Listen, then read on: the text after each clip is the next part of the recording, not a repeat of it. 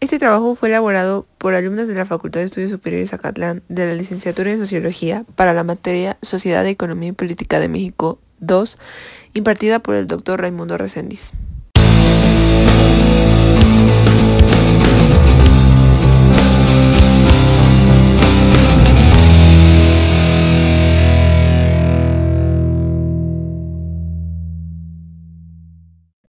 Advertencia. El contenido del presente podcast alude a temas y testimonios de alta sensibilidad respecto a los sismos ocurridos en la Ciudad de México. Alerta sísmica. Horrible, horrible. Tronó horrible. Que se salgan, la pared, la pared se rompió. Que se salgan. Que se salgan, se va a caer. Se va a caer.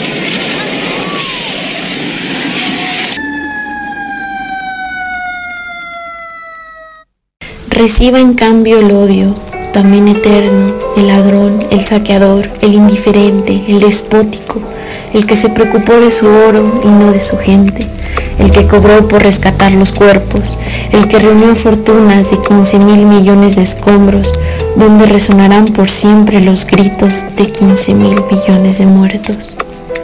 José Emilio Pacheco. Hola, ¿qué tal? Mi nombre es Stephanie González Vázquez. Soy estudiante de la carrera de Sociología y de Economía y vivo en el Estado de México. Hola, mi nombre es Jimena Padrón y también soy estudiante de Sociología. Habito en el Estado de México. Y yo soy Lía Rivera, estudiante de Sociología. Vivo también en la periferia. Es un gusto compartir este espacio con ustedes, donde podemos discutir acerca de, de podcast Sismo y Marginación.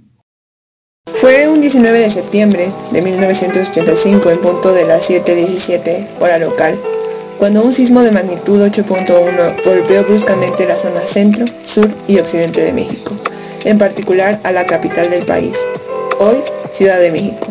La réplica, acontecida un día después, provocó el colapso severo de edificios y viviendas.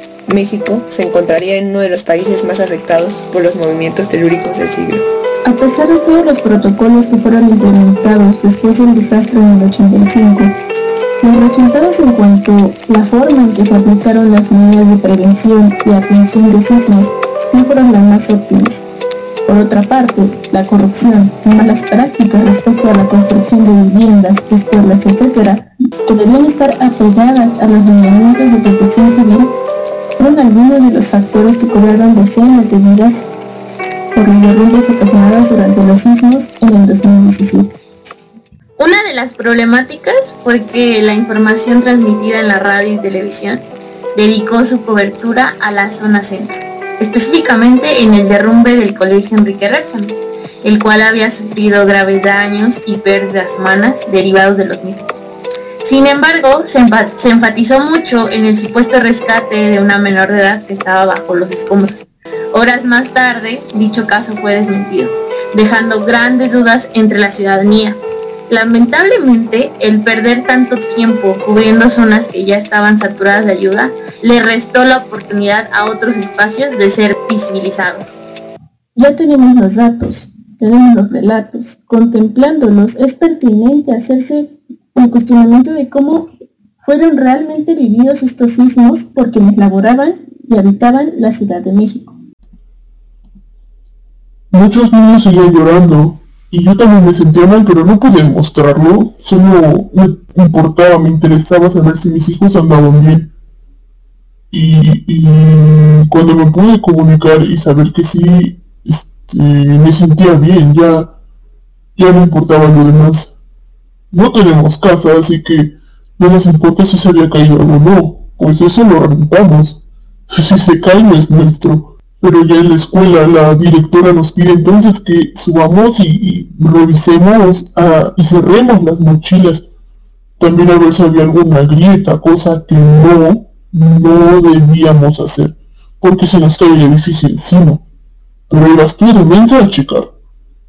Ahorita pienso que si me dijeran eso no lo haría, ya no estabas para soportar ese tipo de cosas. Recuerdo, recuerdo mucho que después de eso pensé, no voy a irme en pecero, voy a caminar. Quiero caminar. Así, así la directora técnica me da un paquete de galletas y una, una botella de agua para el camino. Salgo y empiezo a ver la casa de Tlalpan en caos total. No hay forma de moverte en transporte público. Gente corriendo, gente gritando, todo tipo de cosas. Así nos relata Verónica acerca de su experiencia en uno de los grandes sismos de la ciudad. Ella como estudiante y profesora y su hija Samantha como estudiante y habitante de Xochimilco.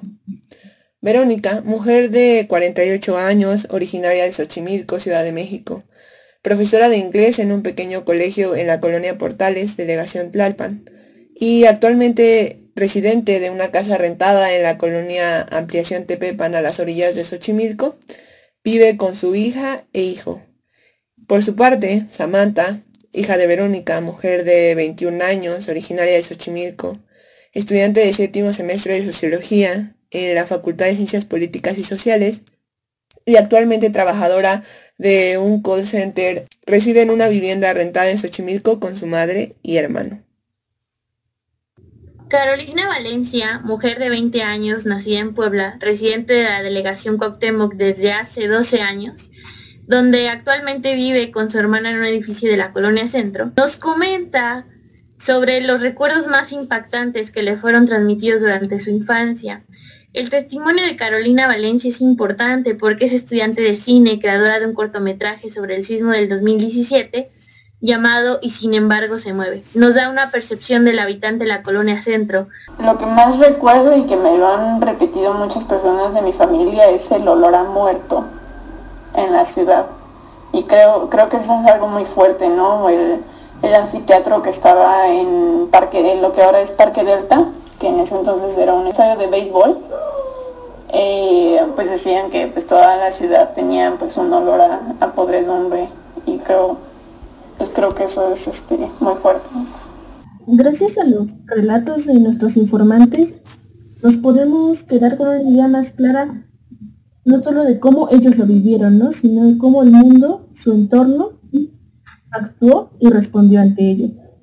Te hace pensar en muchas cosas. Una que fácilmente me viene a la mente es cómo se movilizó la ciudad, cómo se organizó la ciudadanía y qué medidas implementó la autoridad para poder restaurar, sanar y volver a la cotidianidad de la ciudad.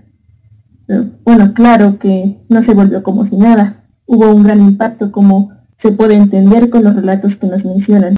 Y tomando en cuenta esta organización, ¿cómo vivieron estas personas la ayuda o la irresponsabilidad por parte de las autoridades. No es de sorprenderse. Históricamente esas son las periferias. Aquí estamos a unos 20 minutos en coche de Morelos. Eso que estamos en zonas cerca de las avenidas principales. Hay pueblos que están arriba, arriba de los cerros. A mí no me sorprende que la atención se dé en zonas céntricas por esta cuestión centro-periferia. Yo creo que va más allá de eso. Más allá de que estemos en la periferia o no, hay que partir del hecho de que los medios transmiten lo que lo que el gobierno quiere que transmitan. No, no son transparentes en cuanto a las noticias. Se habla muchísimo de estos comunicadores o como, ¿cómo se les dice? o periodistas. No se puede hablar de una situación real. Quizá en algunos medios alternativos que casi nadie conoce. Es donde puedo pensar que se mueve la información más real. Una vez escuchados los fragmentos de los testimonios antes mencionados, podemos tomar en cuenta que estas situaciones, eh, bueno, nos llevan a hacernos un cuestionamiento si son las mismas poblaciones las que están acostumbradas a estos tratos eh, debido a ser pobladores de una periferia, y cómo es que se le dan resolutiva a los diferentes problemas que derivan no solo de fenómenos naturales, ¿no? sino de cuestiones que son históricamente heredadas. Nos llega esta pregunta, ¿no? ¿Cómo puedes sobrevivir sin el apoyo del sistema cuando este te obliga a estar en él? ¿Qué puedes hacer cuando no te dan los medios para poder salir adelante y aún así lo logras, ¿no? ¿Qué tipo de organizaciones se, se forman? ¿Qué lazos pensaría también en mm, pues recordar y, también enfatizar mucho en un análisis que recopilamos de alguna forma histórico porque los sismos en, la Ciudad de México son acontecimientos que impactan severamente el comportamiento social de las personas y me parece interesante qué manera Jime nos plantea esta parte sobre si la población está acostumbrada a estos tratos. Yo creo que históricamente nos hemos enfrentado a negligencias médicas y gubernamentales de manera inminente. Me pongo a pensar en esta parte de cómo se reacciona de una manera distinta, de manera histórica, pero también se sigue como reproduciendo un comportamiento o una ayuda que no, generaliza, ¿no? Que, que más bien fragmenta. Sí, lamentablemente estamos hablando de una cuestión de aceptación del abandono y la marginación que no solamente es histórica, ¿no? Es, tiene que ver con una cuestión sistemática y que lleva a la construcción de lazos y vínculos comunitarios eh, que no necesariamente pues van como con esta cuestión de la idealización de la comunidad, ¿no? Sino tienen que ver con vínculos de parentesco o de compadrazgo, que pues nos dan como otra perspectiva de la forma en que salen adelante distintas delegaciones, municipios que forman parte de las periferias en México. Es importante que aquí en Sochi vivimos de la buena de Dios y dependemos más que nada de las relaciones comunales, familiares, de compadrazgo porque hay una prácticamente ausencia del Estado. Ojalá fuera así, pero me refiero a que no hay una presencia real del gobierno aquí en Xochimilco. Todos aquí lo tenemos claro. En esta zona casi no se ven patrullas, ni cuando las necesitas, ni cuando no las necesitas. Y las pocas patrullas que ves son para cuidarse de ellas porque a cada rato andan parando a la gente para ver qué le pueden sacar sí hay una exigencia al gobierno porque todavía tenemos una vaga idea de lo que el gobierno debería hacer en resolución de problemas y hacerse cargo de cosas mínimas como la seguridad pública y que la gente no viva en situaciones deplorables, pero más bien las personas de aquí sobrevivimos por las relaciones con nuestras familias y con nuestros vecinos. En este sentido apelamos más a, a este tipo de unidad y por eso no creo que a ninguno de nosotros acá, en, Xochimilco, nos haya preocupado que hubiera falta de cobertura nacional, porque dentro de la misma comunidad se fueron afianzando las cosas para que ese tipo de personas que se vieron damnificadas pudieran salir adelante. Ni nos hicieron mucho caso, ni nos interesó. Si yo preferiría que el gobierno se ocupara, que siguiéramos con esta ayuda, comunal?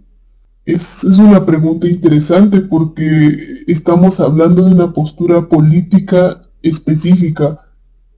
De mi parte yo, yo concuerdo más con el anarquismo. Entonces mi respuesta va orientada a que no se meta de ninguna forma y yo preferiría el fortalecimiento de estos, estos vínculos dentro de mi propia comunidad y familia hay un privilegio en vivir en el, en el centro y en, las, pues, en las colonias que están ubicadas en la delegación Guautemoc definitivamente. Y creo que es algo que no debería de ser, o sea, el lugar donde vives no, no debería de ser algo determinante para la cantidad de cosas a la que tienes acceso como individuo, ¿no? Es una vivienda digna, a un transporte público funcional, ¿no? A una buena escuela, y pues, eh, o sea, es algo que es evidente de la Ciudad de México.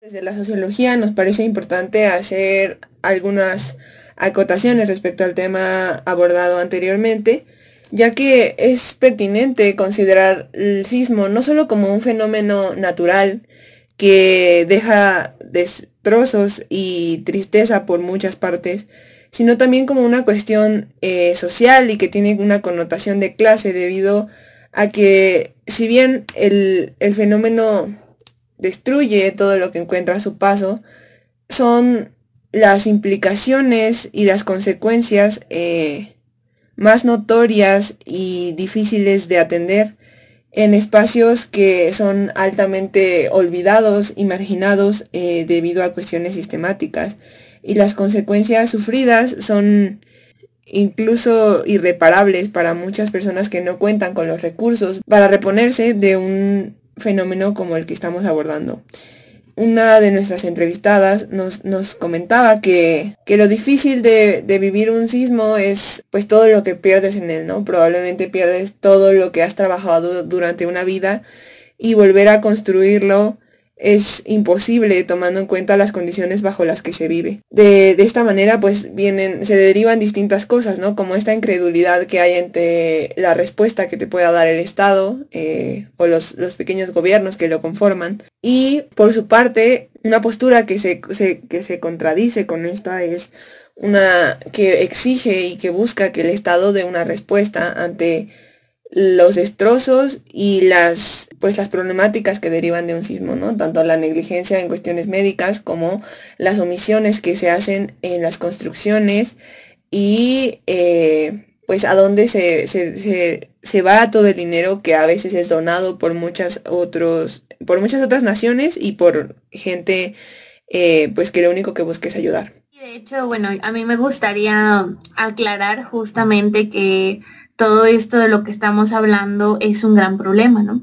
Y que si hacemos esta comparación histórica de los medios de comunicación a la hora de tratar de informar a la sociedad sobre dicho acontecimiento, si nosotros comparamos los medios de comunicación o la finalidad que tuvieron en el sismo del 85, se pinta un panorama donde los colocó como salvadores en muchos sentidos, ¿no? Los medios de comunicación sirvieron para encontrar a personas, para poder eh, movilizar los recursos de ayuda, entre otras cosas, ¿no? Y si nosotros comparamos la realidad eh, marginada en el 2017, podemos comprender, por otro lado, que los medios de comunicación tuvieron un objetivo totalmente distinto a salvar a la sociedad, ¿no? Y, y que justo muchas veces no visibilizamos el problema o el conflicto que tienen los medios de comunicación a la hora de de alguna forma distraernos o seguir reproduciendo esta diferencia de clase como si fuera más importante ciertas zonas de, la periferia o, ciertas zonas del centro. Entonces, yo creo que el análisis a partir de la sociología se encuentra en, en este problema y sobre todo buscar una posible solución en algún momento respecto a la crítica que se le debería de estar haciendo. Yo creo firmemente en que la sociedad en algún momento será lo suficientemente consciente como para poder criticar mucho más la información de los medios de comunicación que nos presentan día con día, pero sobre todo en catástrofes tan, tan grandes y profundas como lo han sido los sismos en la Ciudad de México. Hablamos de catástrofes, viene esta cuestión de la praxis, ¿no? No solo nos quedamos en, como tú dices, en criticar lo que se nos presenta en los medios, sino también debemos actuar en consecuencia de lo que nosotros pensemos, ¿no? Si estoy viendo que están focalizándose, que está centrándose en cierto lugar, pues debe haber zonas abandonadas. Y aquí es cuando nosotros debemos movernos y llegar a esa zona, ayudar y pues apoyar a los paisanos que lo necesiten. Sí, es importante seguir cuestionando todo desde una cuestión estructural y pues es esa desigualdad y esta marginación es algo histórico y sistemático. Los invitamos a reflexionar qué es la ciudad realmente. ¿Dónde termina la ciudad para ti? ¿Dónde termina para las autoridades? Ciudad, estado, centro, periferias. ¿Son los límites geográficos justificación suficiente para el abandono, para la marginación que sufren nuestros contemporáneos. Agradecemos mucho el que nos hayan escuchado y los invitamos a seguir eh, al tanto de nuestros próximos episodios para más reflexiones y críticas respecto a temas que nos conciernen a todos. Los que levantaron el puño para escuchar si alguien vivía. Los que levantaron el puño para escuchar si alguien vivía y oyeron un murmullo los que no dejan de escuchar. Juan Villoro.